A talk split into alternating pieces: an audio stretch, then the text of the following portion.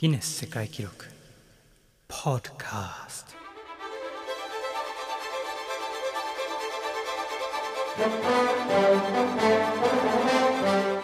このポッドキャストではギネス世界記録のデータベースからよりすぐりの世界記録を紹介しています。担当は私ギネス世界記録の編集部員カズです。現在は在宅勤務中ということでこのポッドキャストも自宅でそして手探りで作っています。お聞き苦しいところもあるかと思いますがぜひお付き合いください。それでは早速参りましょう。まずは2012年イギリスで達成された記録から。それは車をバックで1マイル走行した最速タイム。毎年クラシックカーや現役レーサーが登場して話題になるグッドウッドフェスティバル・オブ・スピード。2012年に行われたイベントで実はギネス世界記録の挑戦も行われていたんです。イベントのステージでもあるヒルクライムのコースでスタントドライバーのテリー・グラントさんが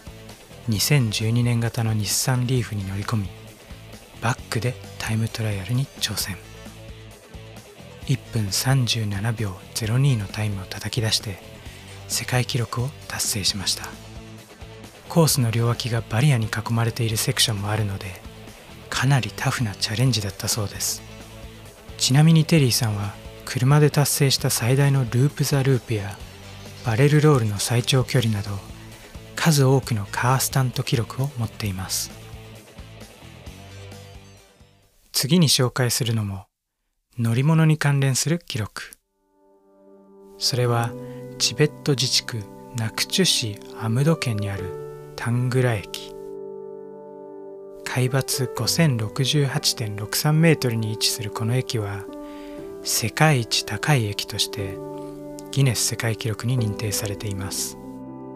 駅が作られた理由はその景色の美しさと言われていますが残念ながら必ずしも電車が駅に止まるとは限らないそうです。高い駅もあれば長い旅もあります。数多くある旅にまつわるギネス世界記録から今回紹介するのは最も距離のあるピザデリバリー。なんとスペインのマドリードからニュージーランドの首都ウェリントンまでピザを届けたんです。所要時間は丸3日。距離にして1万9870キロの壮大なデリバリーサービスでした。焼きたての味を届けることはできませんでしたがピザを届けたポール・フェネシュさんは到着後に味見をして問題ないことを確認しました。ポールさんがこの記録に挑戦したのは小児がんのチャリティーの存在を広めるためウェリントンでピザをオーダーして受け取ったのは悪性リンパ腫と戦っていた当時13歳のニコ・アポストラキスさんでした。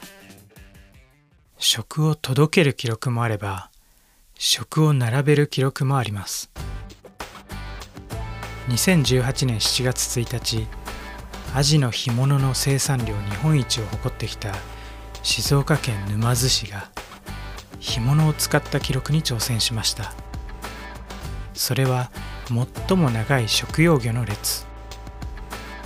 狩野川のほとりに並べられたのはなんと3287枚のアジの開き。長さにすると500メートルにも及ぶ干物の列が完成しました。これはジャンボジェットの6倍の長さ。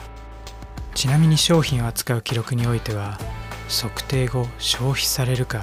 消費のために分配されなければならないのがルールです。そのためこの記録で使われた干物も挑戦終了後は参加者に配られました。長さにまつわる記録で沼津の干物と長さがほとんど同じ記録も存在します。それは映画のプレミアにおける最も長いレッドカーペット。2011年7月7日に初上映となったハリー・ポッターと死の秘宝パート2でトラファルガー広場からレスタースクエアまで455メートルのレッドカーペットが敷かれました。最後に紹介するギネス世界記録は最も再利用された宇宙船。1984年に初飛行したスペースシャトルディスカバリーは2011年3月までに39回の宇宙飛行を行ってきました。退役までの26年間宇宙ステーションミールとの初ドッキングを成功させたりハッブル宇宙望遠鏡をローンチさせたりなど歴史に残るフライトをこなしてきました。現在はアメリカバージニア州にあるスミソニアン国立航空宇宙博物館の別館スティーブン・ F・ ユードバー・ハジーセンターに展示されています。